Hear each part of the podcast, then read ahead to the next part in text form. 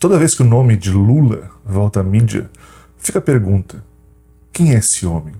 O que ele realmente quer? Eu passei as 12 últimas horas em grupos de WhatsApp bolsonaristas e agora me considero pronto para explicar para vocês. Em mais um episódio aqui no Revolução Colunista da série Bolsoplaning, especial Lula e PT.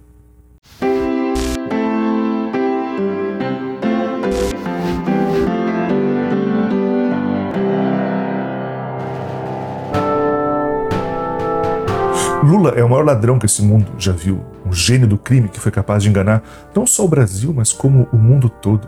Um bandido da pior espécie, que usou das estratégias comunistas mais complexas para fazer o povo acreditar que por um tempo tudo estava bem, só porque podiam comprar uma casa própria, um carro zero, ter carne no almoço, entrar em faculdade, tinha emprego para todo mundo, podiam andar de avião, viajar para Miami para fazer compras.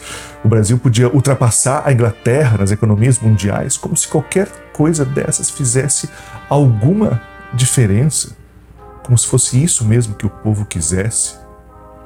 O povo não quer emprego, o povo não quer comer carne, o povo não quer casa própria. O povo quer mesmo é arma para proteger seus filhos de verem gays se beijando. Mas o Lula não é só um gênio do crime que saqueou o país para comprar um apartamento no Guarujá e uns pedalinhos para um sítio do lado da casa onde se esconde o advogado do Bolsonaro. Não. Lula é também um bêbado, ignorante, burro e analfabeto que não completou nem a escola primária. Dizem que só porque ele recebeu 36 títulos honoris causa em universidades ao redor do mundo, isso quer dizer que ele deixa de ser uma anta de nove dedos.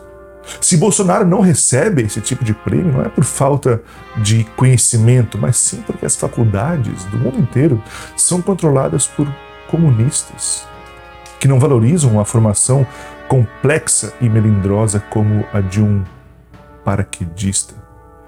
Não subestime a inteligência de um cara que pula de um avião em movimento. E mesmo que você queira defender o Lula, não pode esquecer que ele já foi condenado pela Lava Jato, ou melhor, pelo Moro. Moro, aquele filho da puta que traiu o presidente, achou que ia crescer nas costas do Bolsonaro, mas a primeira chance o apunhalou com o Brutus, fez com Júlio César. Agora, Moro virou funcionário da Odebrecht. Vai ser pago para defender a empresa que ele destruiu quando fingia ser um juiz de verdade. O Bolsonaro estava certo esse marreco não presta. Não dá para confiar em uma palavra que sai daquela boca sem lábios. Juiz ladrão de merda. Claro que com Lula é diferente, porque no caso do Lula nem precisava de juiz, nem de provas, porque todos tinham convicção. E se foi condenado, se um juiz disse que ele era ladrão, não dá pra gente contestar. É a lei. Isso sem falar do PT, né? Vocês viram a surra que o PT levou nas últimas eleições para prefeito? O PT não ganhou em nenhuma capital do Brasil. Se fuderam. Diferente, é claro, dos candidatos à prefeitura que o presidente Bolsonaro declarou apoio. Isso aqui é uma batalha que temos que lutar com todas as armas possíveis. Bolsonaro, inclusive, foi para a internet fazer uma live e nos instruir sobre quem deveríamos votar. Infelizmente, nenhum deles ganhou. Mas isso com certeza foi porque as urnas foram fraudadas. Essas urnas eletrônicas são uma piada. Não tem como confiar.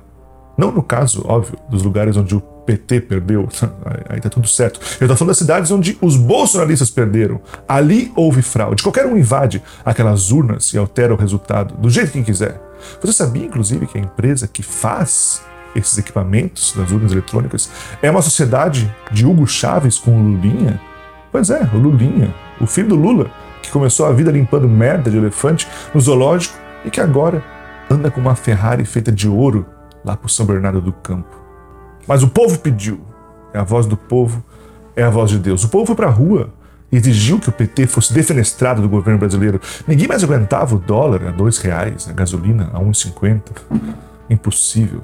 Como é que a gente podia continuar indo para Disney ou pagando as nossas empregadas domésticas desse jeito?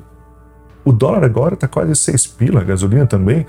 O gás a gente nem precisa mais porque a moda agora é fogão a lenha. A economia despencou.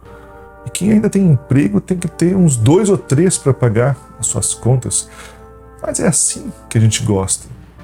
Porque a gente está feliz não quando a coisa está boa para a gente. Não, a gente está feliz é quando o banqueiro está feliz, quando o bilionário está feliz, quando o governo americano está feliz.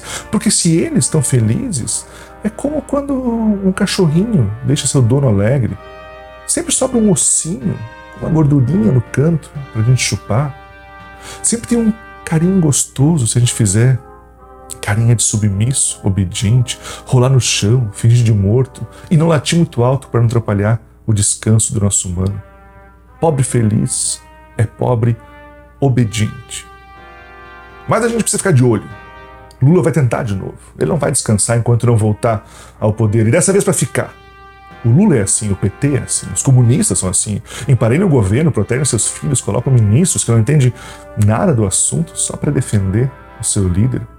Eles fazem listas com influenciadores, detratores, desmontam as estruturas de fiscalização e controle, acabam com o investimento em pesquisa, em educação, programas sociais, ameaçam os juízes do STF, ameaçam a Câmara, o Senado, se desobedecem às leis mais simples, como sair sem máscara para não fazer aglomeração no meio de uma porra de uma pandemia. Imagina o que o PT vai fazer com as coisas que a gente não está vendo, quando não tem ninguém olhando. Você pode até achar que as coisas estão ruins agora, que a economia está difícil, que está tudo muito caro. Mas quem sabe a solução não seja mais uma vez tirarmos o PT do poder, pedir mais uma vez o impeachment dos comunistas. Nem que para isso seja preciso elegê-los novamente. Ainda bem que 2022 está chegando.